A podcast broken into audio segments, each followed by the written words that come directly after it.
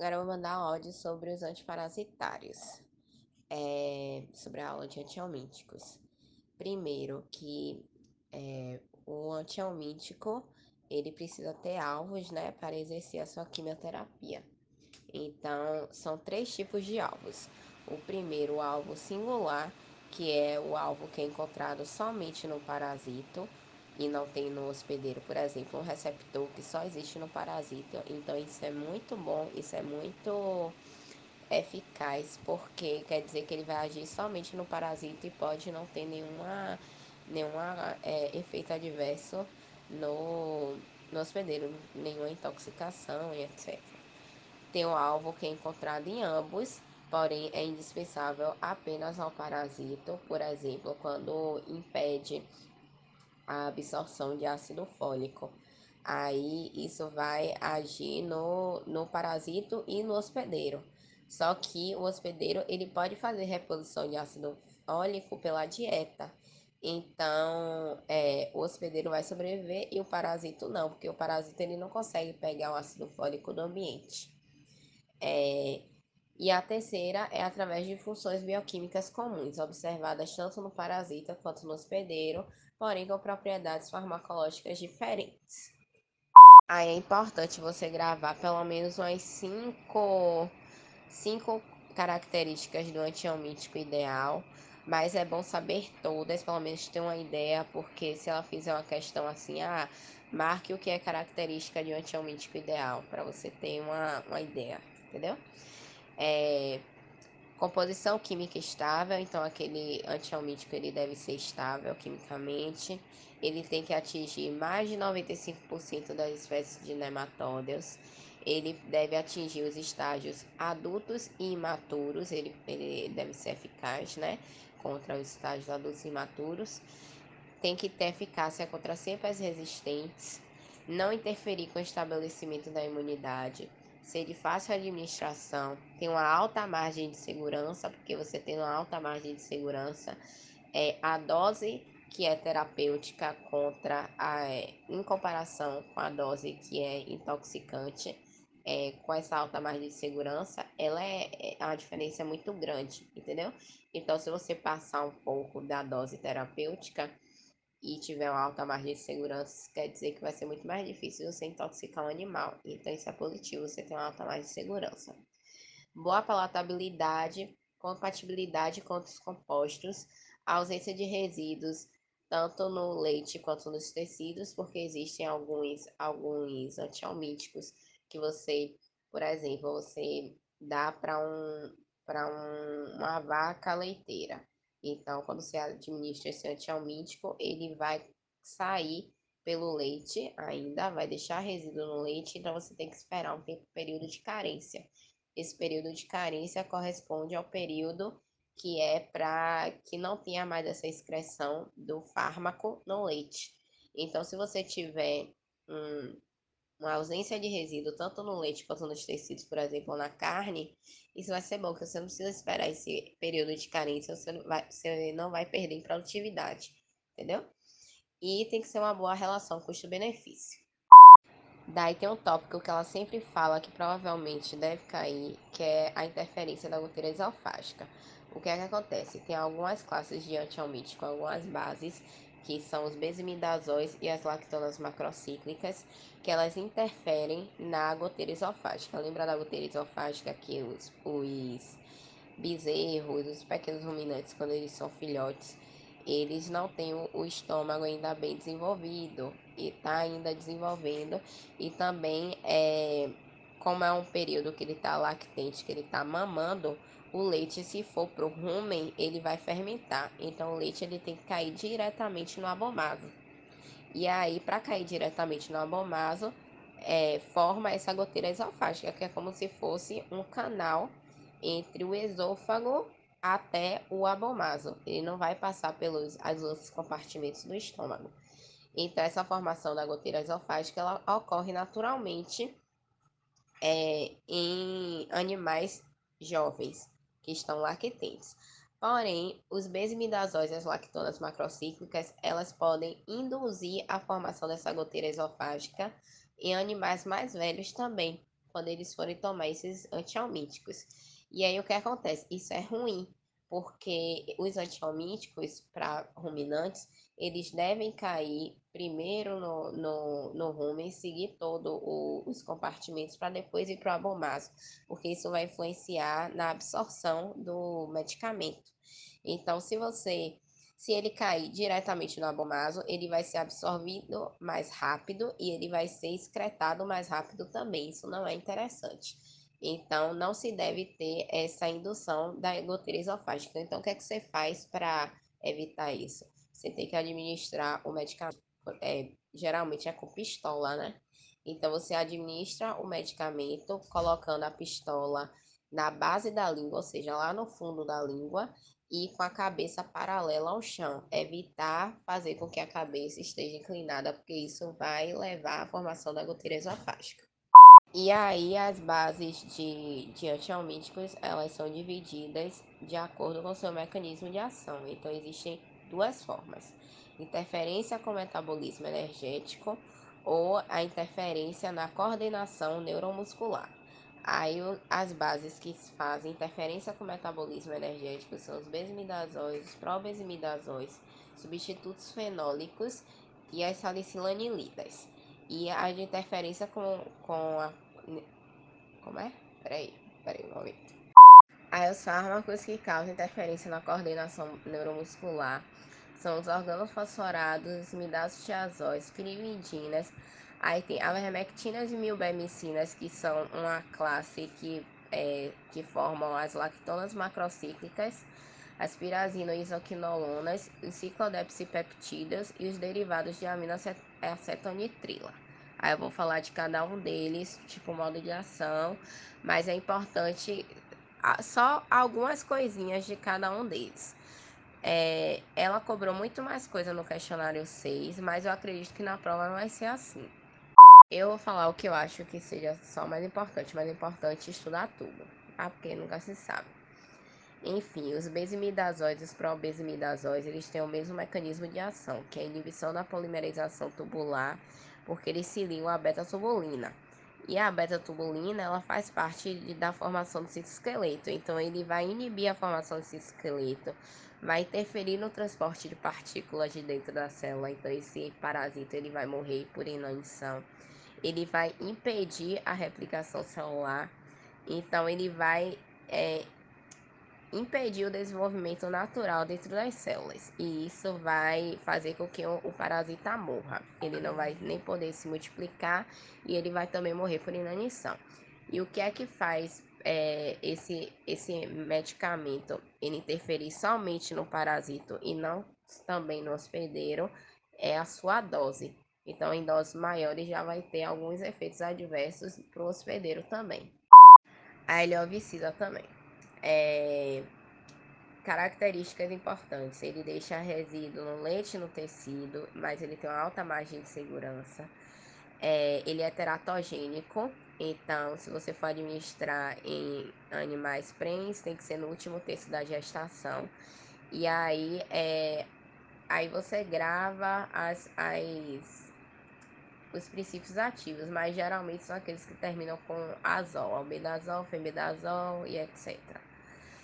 Aí os, os agora outra classe de fármaco.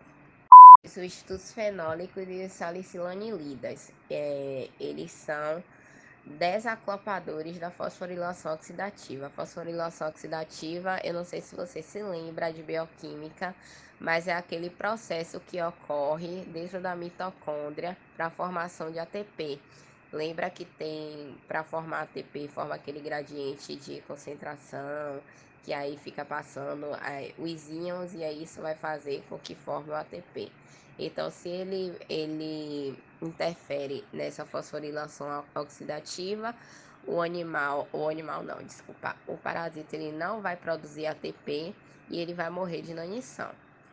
É, as características de toxicidade, são mais utilizados no controle de cestódeos e trematódeos, eles são pouco utilizados para pequenos animais, não são específicos para a proteína da membrana interna da mitocôndria do parasito, Ou seja, ele não é específico somente para o parasita, ele pode atingir também o hospedeiro. Então, por isso, o nível de segurança ele é curto e eles não são tão utilizados. Aí, eles podem causar alguns efeitos tóxicos, como hiperventilação, convulsão, taquicardia e cegueira. E aí, é, dois fármacos importantes do grupo das salicylanilidas são closantel e a niclosamida. A niclosamida era muito utilizada antigamente quando tinha surtos de esquistossomose, quando era muito importante a esquistossomose, é porque a, a, a niclosamida ela é molulicida, então ela matava aqueles moluscos, né, os, os ah, esqueci o nome, mas é o caramujozinho. Ele matava os caramujos. Então era muito utilizado antigamente a niclosamida para matar esses caramujos. Agora, é, a segunda parte do, dos mecanismos de ação é a interferência na coordenação neuromuscular. Aí começa com os órgãos fosforados que não são muito utilizados atualmente, né? Mas ele vai atuar na enzima acetilcolinesterase. A enzima acetilcolinesterase ela tem o objetivo de degradar a acetilcolina. E a acetilcolina, eu não sei se você lembra, é um neurotransmissor que vai provocar a contração muscular. Então, se você tem é, uma concentração alta de acetilcolina na fenda neuromuscular, você vai ter uma concentração exacerbada, ou você vai ter uma, uma contração exacerbada de, de uma contração exacerbada muscular. E aí o que é que acontece? Você inibe a acetilcolinesterase, você inibe a degradação da acetilcolina, então você vai ter um acúmulo de acetilcolina, vai ter um acúmulo de acetilcolina na fila sináptica e esses, esses parasitas eles vão ter uma paralisia espástica, porque eles não eles vão ficar o tempo todo contraído e aí ele vai paralisar. Então se chama de paralisia espástica. Pode ter também convulsão e morte é, não é muito utilizado porque é, não é tão seguro, não é um fármaco tão seguro. Já, já não é tão utilizado assim. Agora tem os imidazotiazóis e pirimidinas. Eles agem é, como a, eles têm o mesmo mecanismo de ação. Os imidazotiazóis têm o levamisol, tetramizol como principais representantes. E as pirimidinas têm o pirantel e morantel. Aí como é que eu faço para gravar pirimidina, né? Pirimidina, começa com pi, aí falo pirantel. E como pirantel termina com tel, lembro também do marantel. Mas enfim, é a maneira que eu tenho de gravar. O modo de ação, eles são agonistas colinérgicos. Eles têm é, a mesma afinidade pelo receptor da acetilcolina. Ele vai fazer a mesma coisa que a acetilcolina faz, que é fazer a contração muscular. Então, como ele não é acetilcolina, mas ele é como se fosse acetilcolina. Então, na fina sináptica, ele vai agir da mesma forma da acetilcolina e vai provocar a paralisia espástica. E aí, é, se ela pedir mais detalhadamente como é que eles fazem isso. Ele vai se unir, ele vai, vai chegar nos receptores nicotínicos, que são os mesmos receptores da acetilcolina. Ele vai chegar nesses receptores nicotínicos ele vai provocar a abertura dos canais iônicos, vai aumentar a condução de sódio e isso vai despolarizar a membrana das células musculares. E quando tem essa despolarização, vai ter a contração e, consequentemente, a paralisação espástica. Ele é muito utilizado para ruminantes, mas, do, mas também são utilizados para equinos. Acho que até no, no, no questionário 6 fala sobre isso. As lactonas macrocíclicas, que são tipo, as preferidas de Rosa, geralmente a lactona macrocíclica e os mesmidazóis são os mais preferidos de Rosa. É, as lactonas macrocíclicas elas são produzidas a partir da fermentação de fungos. E aí foi até uma pegadinha no questionário 6, porque ela fala que é produzido a partir de, se eu não me engano, estafilococcus. Estafilococcus não é fungo, né? É, é bactéria. E os representantes das lactonas macrocíclicas são as avermectinas e as milbemicinas. As avermectinas, geralmente tudo termina com tina, ectina, ectina, ectina, é tudo avermectina. E os mais importantes são as ivermectinas e as selamectinas, mas tem vários. É, e as milbemicinas tem milbemicina mesmo e a moxidectina. E aí, é, elas são muito importantes porque ela tem, umas, tem uma característica características de ser endotoxida, ou seja, ela vai agir contra os endoparasitas e os ectoparasitas. É, o mecanismo de ação dela causa paralisia flácida, porque ela tem um efeito análogo ao GABA. O GABA é um neurotransmissor que ele, é, em vez de ser excitatório, ele é inibitório. Então, quando tem o, o GABA, ele, em vez de ter a contração muscular, ele vai inibir a contração muscular. Então, o que é que ele vai fazer? Ele tem um efeito análogo ao GABA, ele causa hiperpolarização da membrana, em vez de despolarização, é hiperpolarização. E como é que tem essa hiperpolarização? Com a abertura dos canais de cloro. Vai ter um influxo de cloro, vai hiperpolarizar a membrana e vai causar paralisia flácida dos parasitas. E aí ela é bastante segura, só que tem algumas exceções. Tem algumas raças de cães que eles têm uma mutação no gene MDRI, MDR1, desculpa, e é, ele vai alterar a glicoproteína P. Ele vai fazer com que a glicoproteína P ela se torne afuncional.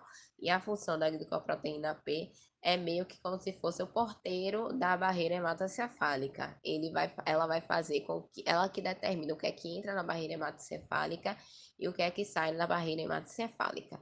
Então, essas raças que têm é, mutação nesse gene que vai interferir na glicoproteína P vai fazer com que esse medicamento ele consiga romper a barreira hematocefálica, causando efeitos tóxicos. E as raças que são conhecidas por não conseguirem produzir glicoproteína P funcional são os colis, Australia Sheepdog e Old English Sheepdog. É, características importantes desses produtos desse produto, é, desses produtos, é que é, possui um período de carência longo, ou seja, ele deixa por muito tempo efeito residual, tanto no leite quanto nos tecidos, e também não é recomendado para uso em fêmeas em lactação. Aí a próxima base é a pirazina isoquinolona, que ela é representada pelo praziquantel, e esse remédio ele é muito importante porque ele é muito utilizado contra cestódeos. Então, ele é o que é mais utilizado contra cestoses, que é o praziquantel. E o seu modo de ação ele vai resultar no, na vaporização do tegumento. Vai ter um potencial de membrana das células é, Ela não cobra muito esse passo a passo, não, porque é, é um negócio que é meio nebuloso. Mas enfim, basicamente vai ter alteração do fluxo de íons de cálcio e com paralisia e desintegração do tegumento. Aí causa paralisia, inanição e vascularização do tegumento. A próxima base é a ciclodepsipeptídeos, que é encontrada, é, o principal representante é a hemodepsida, que é formada pela fermentação de um fungo, que é encontrada numa flor. Aí eu não sei se, talvez ela cobrasse, cobraria isso, mas enfim, o nome do fungo é Micelia sterilia e a flor é Cornélia japonica. Não sei se ela se isso seria importante, mas enfim.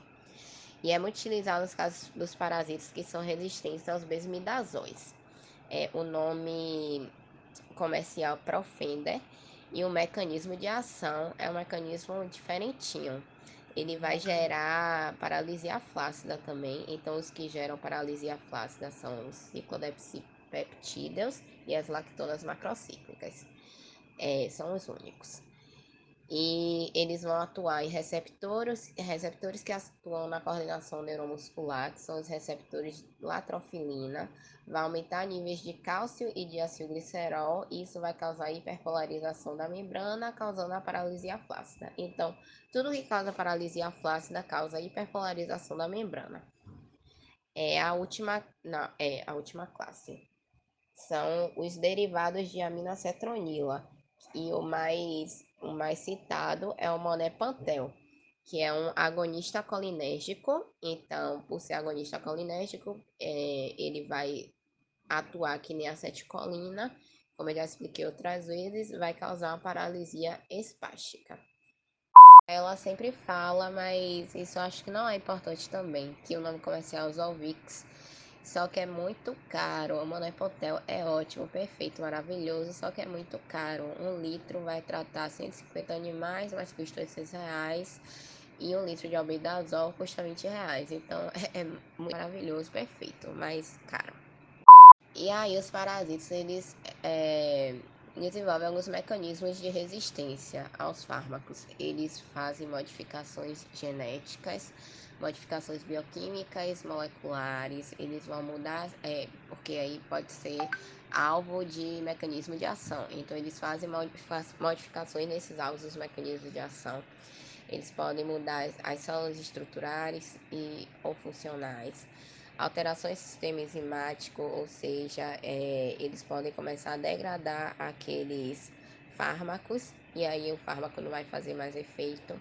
Eles podem desenvolver sistemas enzimáticos, enzimas, né, para degradar esses fármacos, alterar os receptores e também tem o mecanismo de compensação celular.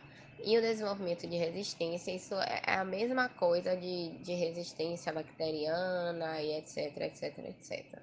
O que acontece é que quando você pega uma população de parasitos e você faz tratamentos sucessivos, é, os parasitos que são susceptíveis àquele tratamento, ou seja, os parasitos que são mais fracos, eles vão morrendo, e os parasitos que são mais resistentes, eles vão continuando lá.